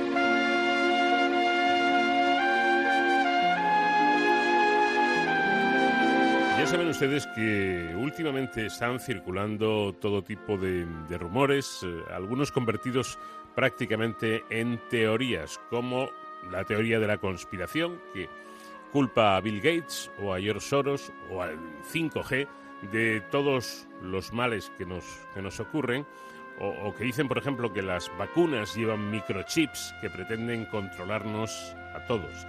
Eh, bueno, parece algo bastante absurdo, pero repito, los comentarios están ahí y, van creciendo poco a poco. ¿Qué hay de cierto en, todo esto y sobre todo por qué surgen estas cosas? Se lo vamos a preguntar a Pedro Rodríguez, que es profesor de Relaciones Internacionales de la Universidad Pontificia de Comillas. Pedro, ¿qué tal? Muy buenas noches. Muy buenas noches. Bueno, ¿y por qué surgen? No? Esta es la, primera pregunta. ¿Por qué surgen teorías así eh, coincidiendo con tiempos de incertidumbre? Bueno, esa es la clave, la, incertidumbre, ¿no? Eh, normalmente asociamos esta, esta proliferación de, teorías de la conspiración con países donde los ciudadanos no están al mando, no, no tienen apenas poder de decisión o, poder de cambiar las cosas, ¿no? En algunas regiones determinadas del mundo. Y lo que hemos visto es que el, el COVID-19, la la pandemia nos ha puesto a todos un poco en esta situación y ha habido una proliferación en sociedades avanzadas de, este tipo de, de, teorías eh, de la conspiración. Y lo que les, eh, yo creo que lo que facilita eh, esa propagación son dos factores. Uno es el, medio ambiente de los medios de comunicación, el ecosistema de los medios de comunicación tan fracturado con Internet y, las redes sociales a, pleno pulmón. Dos, ah, las celebridades, los famosos que se apuntan eh, con busca un poquito de seriedad, credibilidad o notoriedad eh, y propagan estas, estas teorías conspirativas. Y el tercer factor, y yo creo que es muy característico y llama mucho la atención, es que desde los altos niveles de algunos gobiernos, en, busca de en busca de coartadas para justificar su gestión de, esta crisis tan terrible, pues también se está recurriendo a teorías de la conspiración. Y tiene no sé, alguna em, veracidad o pueden tener alguna veracidad este, este, este tipo de teorías, estas mm, teorías conspiratorias? Yo creo que, la única veracidad es eh, la que los ciudadanos eh, les quieren otorgar. Es decir, ah, lo que creo que hay es un mecanismo eh, que cuando nos un mecanismo intelectual, cuando nos sobrepasan los acontecimientos, Ah, recurrimos a, esas explicaciones tan complejas como, falsas, ¿no? Hmm. Ah, por ejemplo, mm, es como que al final no nos podemos creer que esto esté ocurriendo. No nos podemos eh, creer que el, el cretino de Lee Harvey Oswald fuera capaz de asesinar al presidente Kennedy. Hmm. Necesitamos añadir eh, todas estas alambicadas eh, construcciones que, en el fondo eh, tienen eh, connotaciones bastante siniestras, no solamente de falsedad. Por ejemplo, en el caso de George Soros, acusar a, un financiero judío de, diseños de, dominación mundial, pues yo creo que nos retrotrae a, lo peor de, los años 30 y del antisemitismo, ¿no? Mm. Ah, los antivacunas ahora los terraplanistas de las, de las vacunas. Yo creo que estamos viviendo en un momento en el que eh, nos hacen falta mucho las vacunas, ¿no? Y no tenemos vacunas y creo que en este momento estas discusiones no nos gustan a nadie. y, así, ¿no? Eh, creo que hay orígenes más siniestros, pueden que tengan algo de, de verdad, pero al final la toxicidad, esta realidad completamente alternativa y falsa, eh, se impone eh, a pesar de, estos eh, elementos. ¿no? Ah, yo estos días he recordado a Umberto Eco, el gran intelectual italiano. Él utilizaba una expresión en latín cogito interruptus, ¿no? el pensamiento interrumpido. ¿no? entonces, este, este pensamiento mm, o este no pensamiento pues se transmite a través de codazos, de guiños, de, mm. de tweets, ¿no? Él hablaba de los apocalípticos, que ven en los acontecimientos del pasado los símbolos de una armonía notable y en los del presente los símbolos de una caída sin salvación. ¿Hay alguna relación, eh, profesor, entre estas teorías eh, conspiranoicas, como, como se les denomina, ¿Y, algún tipo de, sesgo o de ideología política en concreto? Por supuesto que, hay una intencionalidad política. Eh, por ejemplo, eh, ahora mismo hay un gran ajuste de cuentas internacional por eh, el, coronavirus. Hmm. por dónde ha aparecido el coronavirus y qué responsabilidad hay en su propagación y en la gestión de la pandemia. Y vemos como los políticos, ah, en vez de explicaciones, buscan coartadas. Y vemos como las teorías de conspiración ah, entran en este sentido. Y vemos como altos cargos del gobierno de China eh, están diciendo abiertamente que el COVID, el coronavirus, lo trajeron eh, en unos juegos militares que se celebraron en septiembre, si mal no recuerdo, en Wuhan, los militares de Estados Unidos. Y estamos viendo cómo desde la Casa Blanca Trump también aporta, que es eh, eh, él en esos eh, casi tres años largos de su mandato, él ha utilizado mucho el, no pensamiento conspiranoico y como él también se está apuntando a esa teoría. Yo creo que sí que hay una intencionalidad política, sobre todo en ese en esa búsqueda de explicaciones y de justificar uh, gestiones eh, que ha provocado eh, esta crisis sanitaria. Sí, efectivamente, y es algo que me llama la atención, ¿no? Si en personas o líderes políticos como, como Donald Trump, eh, claramente, claramente conservador, eh, bueno, por decirlo de forma suave, en su, en su política. No, pero eso es una apreciación muy equivocada. Donald Trump no tiene nada que ver ni con la derecha, ni con el Partido Republicano, ni con el movimiento conservador, ni con Ronald Reagan, ni con Margaret Thatcher, ni con el neoliberalismo. Es un personaje aparte. Tiene que ver con Donald Trump. efectivamente, es una categoría política completamente uh, aparte. Es verdad que cuenta con la conveniencia y el silencio cómplice del Partido Republicano en Estados Unidos,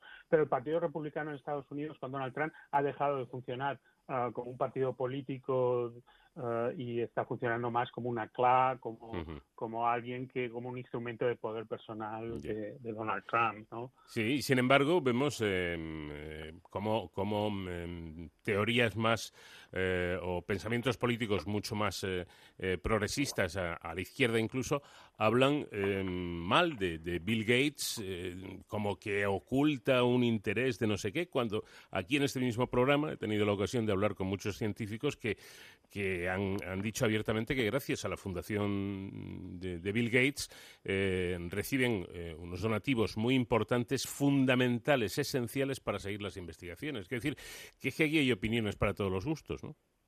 Yo no, eh, en fin, no estoy para defender a, nadie. Yo creo que el historial de cada uno habla por sí mismo. En el caso de Bill Gates, a mí me parece importantísimo cuántas personas pueden decir que han cambiado la humanidad dos veces. Hmm. Eh, la primera eh, con eh, el ordenador personal y su sistema operativo y el lema ese que hay en el cuartel general de Redmond de un ordenador en cada casa y un ordenador en cada mesa de trabajo, pues se ha cumplido. Y además de eso, con la idea de que los sudarios no tienen bolsillos, él ha dejado un pequeño capital o se ha comprometido a dejar un pequeño capital a sus hijos y el resto de su ingente fortuna está dedicada a la fundación. Y, no solo eso, sino que ha convencido a, sus amigos, a Warren Buffett y a toda clase de millonarios de, la necesidad de esta filantropía uh, post-mortem pero que eh, en su caso no ha esperado a morirse para movilizarse. Y él eh, es el mayor donante de, eh, de, la Organización Mundial de la Salud, de incontables programas, y en fin, esta es la persona que simboliza la filantropía en el siglo XXI. yo no sé um, por qué Bill Gates ahora se le está encasillando en este eh, en este papel tan, tan siniestro, la tecnología 5G, por supuesto, George Soros, la idea de que el virus ha sido manipulado deliberadamente, uh, todas estas uh, historias que, que con un tono bastante de cuñadismo pues eh, repiten una y otra vez, ¿no? Sí, porque eh, quiero decir es que quizá lo que no entiendan muchas personas es que se puede ser filántropo sin más, sin más intención que esa. Es decir, sobre todo en gente que estamos hablando, Pedro, que, que, por dinero no es. Quiero decir que están, están hasta las cejas forrados de millones y por qué no decir eh, pues hombre, como tengo tanto dinero, voy a dedicar una parte a, la filantropía, a la, investigación o a lo que sea, sin buscar más que eso. Eh, es lo que decíamos antes. Eh, la el trauma, las dificultades que tenemos y la que se nos avecina. Todo este nivel de incertidumbre yo creo que favorece este pensamiento, lo que lo que Humberto Eco llamaba el cogito interruptos, ¿no? Que todo el mundo, esta idea de, esta forma de no pensar de los que ven el mundo repleto de signos, de síntomas, incluso de presagios, ¿no? Bueno, pues mm, es perfectamente posible que haya personas que eh, es curioso porque eh, resulta que muchas veces nosotros mismos lo pensamos. Es decir, eh, ponemos el típico ejemplo, hombre, pues si a mí me tocara el euromillón es una cantidad importante de dinero, yo ayudaría a mi familia, a mis amigos, a no sé qué, tal. Hombre, pues esta gente que no le hace falta el euro millones porque tiene el dinero por castigo, ¿verdad? Pues, pues ¿por qué no van a, hacer esas donaciones sin, buscar otra cosa? Que además eh, ya no necesitan más de lo que, más de lo que tienen. Y, por último y brevemente, Pedro, ¿cuáles eh, han sido, a tu juicio, las teorías conspiranoicas más aclamadas por, por crítica y público?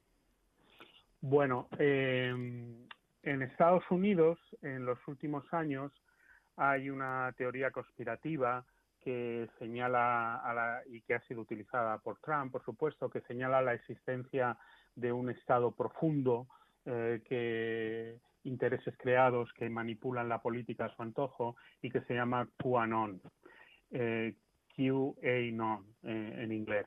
Y, esta es la que más millaje político en Estados Unidos ha, tenido. Ah, yo siempre he vivido con teorías de la conspiración, eh, estuve 20 años de corresponsal en Estados Unidos y siempre eh, eh, la autoría de la muerte de Kennedy, como estábamos hablando, es una teoría bastante importante. Toda esta retaila de, famosos, Marilyn, Tupac, um, Elvis, um, la idea de que no están muertos o de que fueron muertos por alguna razón siniestra, en fin, siempre eh, dan que hablar esta interconexión entre celebridades y, famosos. Ah, últimamente lo que veo es que eh, los, los mayores consumidores de teorías de la conspiración insisten en que es una forma de defender su libertad. Y este argumento sí que me llama ah, la atención. Es decir, eh, este discurso de que todos eh, estamos alineados con una explicación oficial, eh, aunque hay un discurso único y que ellos se salen y son los verdaderos ciudadanos responsables que buscan explicaciones alternativas. A mí esa destilación de las verdades alternativas me llama mucho la, atención, ¿no? Y son estas personas que creen que la cuarentena es liberticida y, que, en fin, eh, obligar a que la gente lleve mascarilla, pues es un atentado contra su, autonomía. Y veo como las, teorías de la conspiración son un desahogo intelectual para, para reafirmar su, su libertad. Bueno, pues eh, ahí están esas teorías y las explicaciones, yo creo que bastante claras, de Pedro Rodríguez, que es profesor de Relaciones Internacionales de la Universidad Pontificia de, de Comillas. Profesor, muchas gracias por habernos atendido y un fuerte abrazo. Muchísimas gracias. De cero al infinito. Llega el momento de ocuparnos del buen trato a nuestro idioma en esta colaboración que realizamos semanalmente con la Fundeu y a través del lingüista David Gallego. ¿Qué tal, David? Buenas noches.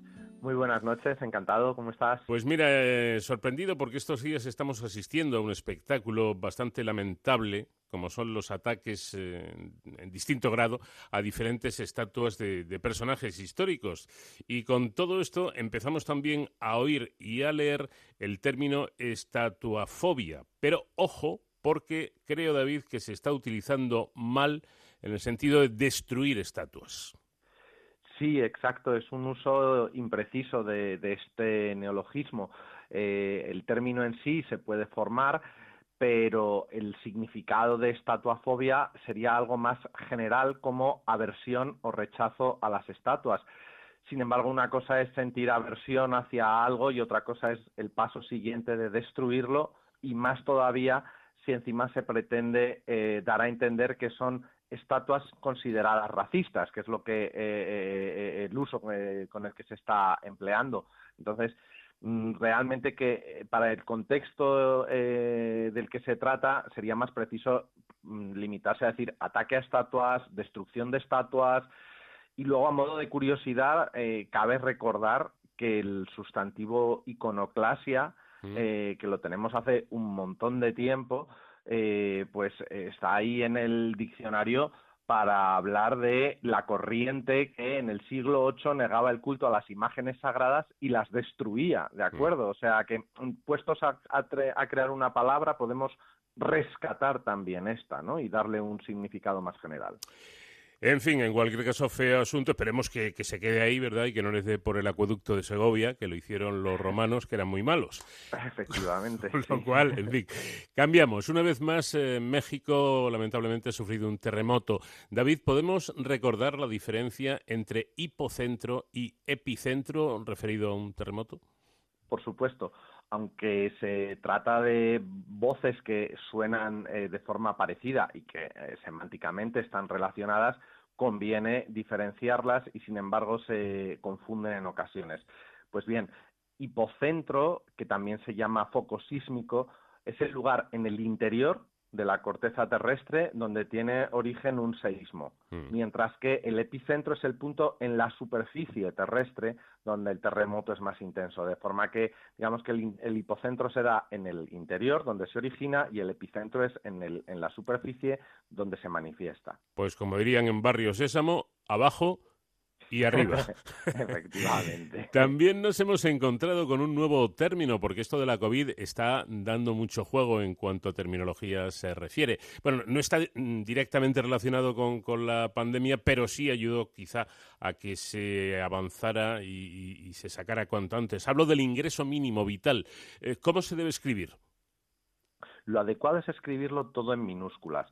Y aquí es muy común verlo escrito con iniciales mayúsculas pero porque se da una confusión. Una cosa es que la sigla IMV se escriba con mayúsculas, pero que una sigla se escriba con mayúsculas no implica que el desarrollo de la sigla haya de escribirse también en mayúsculas. No, en este caso es una denominación común y entonces pues eh, se escribe en minúscula igual que diríamos prestación por desempleo o cheque familiar, ¿de acuerdo? Entonces eh, se escribe todo en minúsculas. A veces se oye que un caso está visto para sentencia y otras veces se oye que está listo para sentencia. ¿Cuál sería lo correcto? Eh, visto, visto con V, eh, lo de listo para sentencia, vamos a ver, o sea, si tú dices ya está todo listo, pues es verdad, o sea, como que ya está preparado. Desde el punto de vista semántico del significado, no puede considerarse eh, incorrecto, pero hay que saber que la fórmula establecida jurídica, la que recoge, el, por ejemplo, el Diccionario del Español Jurídico de la Real Academia y, de, y el Consejo General del Poder Judicial, es visto para sentencia, que lo define como fórmula con que el juez o presidente del tribunal da por concluidos los debates del juicio oral, dándose por terminada la vista. Y vamos con otra, con otra cuestión. ¿Sería adecuada la frase que, dijera, hay a veces que la productora se ve obligada a la cancelación eh, de algunos de sus programas o series? No, porque ahí se están mezclando dos estructuras. Podemos decir, hay veces que la productora lo que sea mm. o a veces la productora eh, lo que sea, como, como continúa la frase. Pero ahí se han mezclado las dos fórmulas y se ha puesto hay a veces y es o lo uno o lo otro, pero no las, las dos cosas. Y si se opta por a veces, recordemos que se escribe en dos palabras. La formación, desde luego, es algo siempre positivo y, por supuesto, necesario en cualquier eh, persona, pero utilizamos bien el término cuando decimos, por ejemplo, hicimos una formación de una semana o em, eh, estaría bien hablar de formación parlamentaria. Y son eh, cuestiones distintas, ¿no? En, en, el primer ejemplo, digamos que se está empleando eh, formación para referirse de una forma muy vaga a cualquier actividad docente o pedagógica, ¿vale? Pero para eso es impreciso. Eh, ahí lo preferible es optar por curso, cursillo, taller, jornada de formación, conferencia. O sea, una cosa es la formación como la capacitación en sí, como una palabra abstracta genérica, y otra cosa es cómo se concreta dicha formación, pues a través de un taller, a través de un curso, ¿de acuerdo? Entonces, en esos, en, en, ese ejemplo, o por ejemplo, no sé, si, si dices eh, lo que dices, hicimos una formación de una semana o se impartió la formación autocuidado en el acompañamiento, no, se impartió el curso o el seminario, ¿de acuerdo? Ah, y luego me preguntabas por formación parlamentaria o política, o, sí. Pues eh, en ese caso no es incorrecto formación, pero a veces se abusa y entonces cabe recordar que en ese contexto formación ya no tiene que ver con capacitación, sino que eh, eh, habrá que ver si en unas ocasiones no puede sustituirse por eh, coalición política o grupo parlamentario, equipo deportivo, conjunto musical, porque muchas veces es formación musical, formación deportiva, formación parlamentaria. Es una cuestión de abuso. Bueno, pues no abusemos que hay donde, donde elegir. Y en la frase, comillas, Casado se reúne mañana con varones regionales para analizar los resultados. Eh, ¿Ese reúne lleva, lleva tilde? Sí, sí, sí, lleva tilde. Hay gente que se extraña de que lleve tilde una palabra que es llana y terminada en vocal, pero recordemos que siempre en estas secuencias de vocal abierta más cerrada tónica, la tónica lleva, eh, la cerrada lleva tilde siempre, con independencia de las reglas habituales de ortografía. ¿De acuerdo? Recordemos A, E, O son las abiertas y U son las eh, cerradas. Entonces, Ceuta no lleva tilde porque el golpe de voz está en la abierta, en la E. Pero reúne lleva tilde porque el golpe de voz está en la U. ¿De acuerdo? Perfecto. Y por último, ¿Algún problema con la siguiente frase? El líder chavista se impuso con holgura en los comicios de mayo pasado. Tachados como fraudulentos. Mm, no, digo sí, sí, ah, claro, al principio no, porque cuando hemos llegado hasta pasado no, pero eh, justo en, esa coda final, en la parte final de la oración, sí había un problema. Eh, dice tachados como fraudulentos, y la preposición que rige eh, tachar es de, tachados de fraudulentos, ¿de acuerdo? Pasa lo mismo con el verbo tildar, tildar de, no tildar como. Y luego recordemos que tanto tachados como tildar eh, presupone que mm, el adjetivo que se va a poner a continuación es algo negativo. No podemos decir eh, tachados de mm, beneficiosos.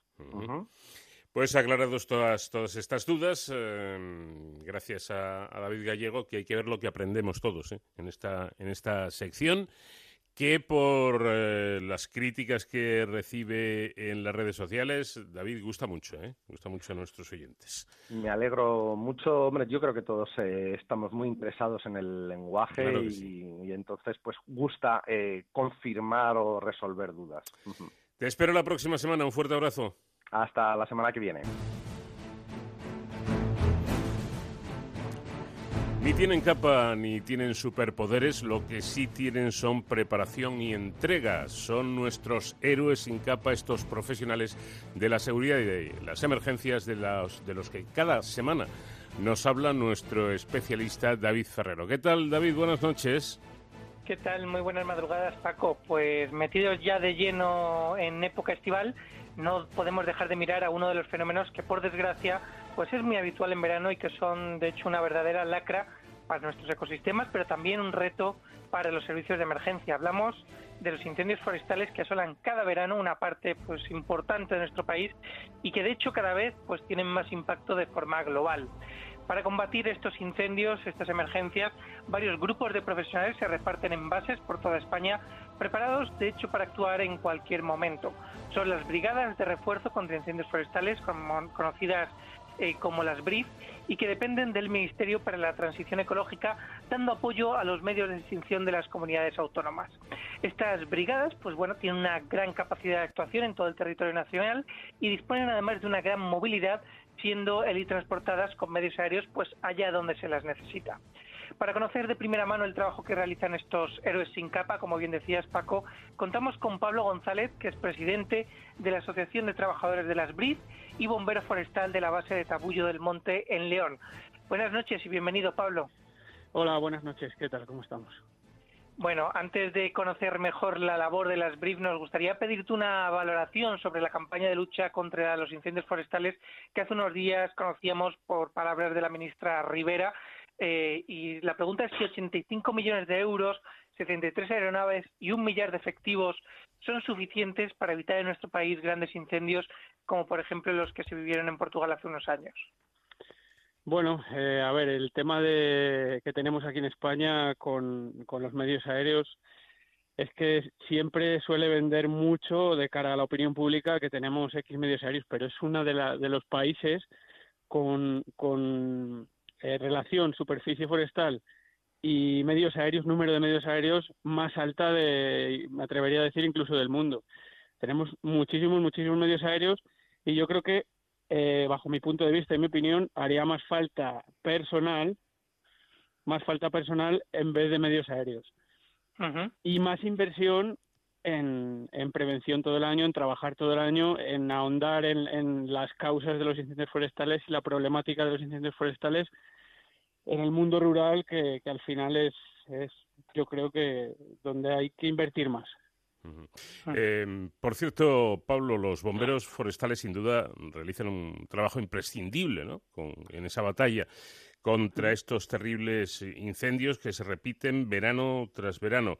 Eh, ¿con, qué medios cuentan para, para llevar a cabo esta misión? Muchas veces supongo, bueno, supongo no, lo sabemos todos porque hemos visto imágenes, una labor muy complicada, ¿no? Sí, así es. Nosotros, las Brief, eh, bueno, eh, vamos en, helicóptero, nuestro medio de transporte principal, aunque también podemos ir por tierra. De hecho, ahora mismo, de las 10 bases que, estamos operativas eh, a, día de hoy para, para incendios forestales, de momento solo tienen helicópteros dos bases. Se irán incorporando, no sé muy bien cuándo, pero a lo largo de, de, este, de estas semanas deberían de irse incorporando. Eh, nosotros pues llegamos a los incendios y con nuestras herramientas manuales, batefuegos, todo tipo de herramientas de cavado, raspado y corte y motosierras, pues nos enfrentamos al, fuego y mochilas extintoras, se me olvidaba. Que llevamos 20, 20 litros en la espalda de agua y, y vamos haciendo ataque directo a las llamas. Bueno, la carga física con todo ese material, llevar todo ese material encima, eh, me imagino que es muy grande.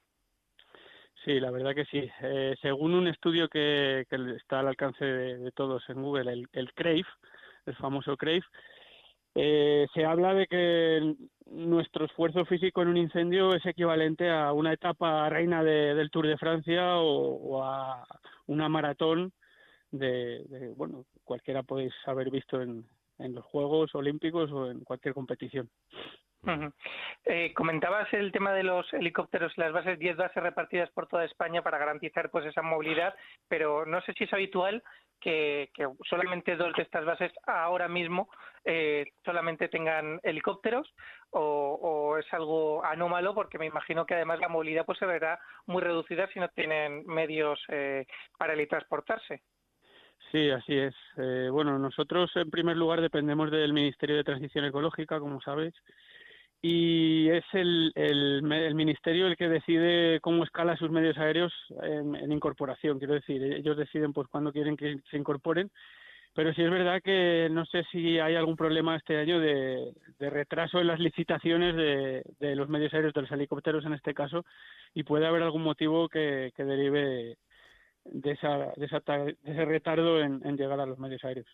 Eh, también he oído muchas veces comentar, quizá los más viejos del lugar, decir que, que antes, cuando la gente en los pueblos, por ejemplo, salía a los bosques a, por leña, esa leña que se consumía en casa, esto era una manera de mantener limpios los, los montes. Eh, ¿Hoy esto sería posible? O ¿Es bueno? ¿No es bueno?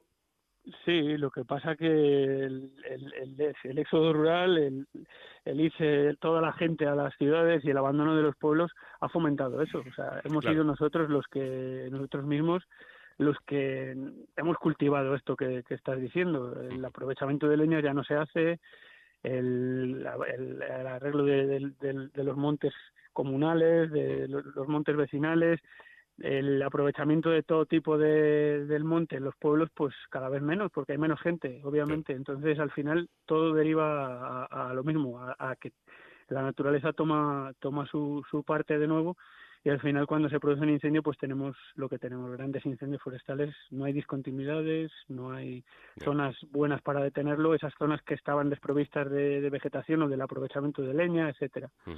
Si me ocurre, por ejemplo, en zona de Pinares, eh, eh, aparte de, la propia leña en sí, que se aprovechaba y se limpiaba el, monte Las Piñas, eh, que también son peligrosas ¿no? para, para los, los incendios porque son incluso explosivas. ¿no? Bueno, sí, eso responde más a un comportamiento de, de, los pinos, de muchos pinos que tenemos en la península ibérica, que eh, se comportan con el fuego de tal manera que cuando están afectándoles el, propio fuego, el, incendio, las piñas se abren, se abren, se dice vulgarmente que explotan, no explotan, se abren y para diseminar sus semillas, son están adaptadas al, al fuego. Entonces, bueno, pues en un incendio sí, sí que puede ocasionar problemas porque también ruedan, nos pueden ocasionar focos secundarios, pues una serie de historias qué importante es aprender, qué importante es crear esa conciencia social, ¿no? Esa educación medioambiental que nos comentabas, Pablo.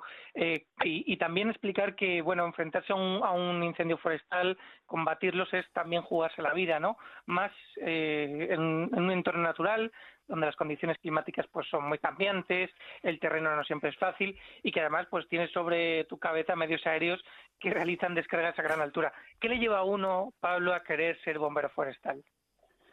Pues yo creo que, este trabajo es sobre todo muy vocacional. Te tiene que gustar primero pues el, medio ambiente, el, monte y luego pues tener una vocación de, ayudar a, la sociedad y a, toda, toda, a toda tu gente, a tu país. Al final velar por lo tuyo y por lo nuestro, ¿no? la naturaleza y nuestro medio. Pues de verdad que muchísimas gracias por esa labor. Eh, enhorabuena por el trabajo, Pablo González, presidente de la Asociación de Trabajadores de las BRIF y bombero forestal de la base de Tabullo en León. Gracias por atendernos y buena campaña, porque eso será buena señal para todos. Eso es, sí, sí. Muchas gracias a vosotros. Pues soy los bomberos forestales que efectivamente ojalá este verano tengan el mínimo trabajo posible, porque eso se querrá decir que hay pocos incendios y salvamos nuestra naturaleza. David, buena semana y hasta el próximo día. Hasta el próximo día, Paco. Feliz semana.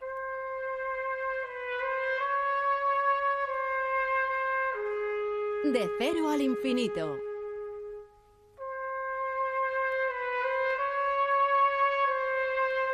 Nino Rota, el gran maestro, ha sido nuestro invitado musical esta semana con un estilo neorromántico dentro, inscrito dentro de la tonalidad bien acorde con su innato don de melodista. Escribió música, ojo, no solo para cine, sino también música clásica para piano, para música de cámara y sinfónica, dejando obras muy reconocidas, pero sin duda como autor de bandas sonoras fue donde realmente brilló, por lo menos lo que más fama y más dinero le dio. Eh, trabajó estrechamente con Federico Fellini, con Luchino Visconti o con Franco Seffarelli.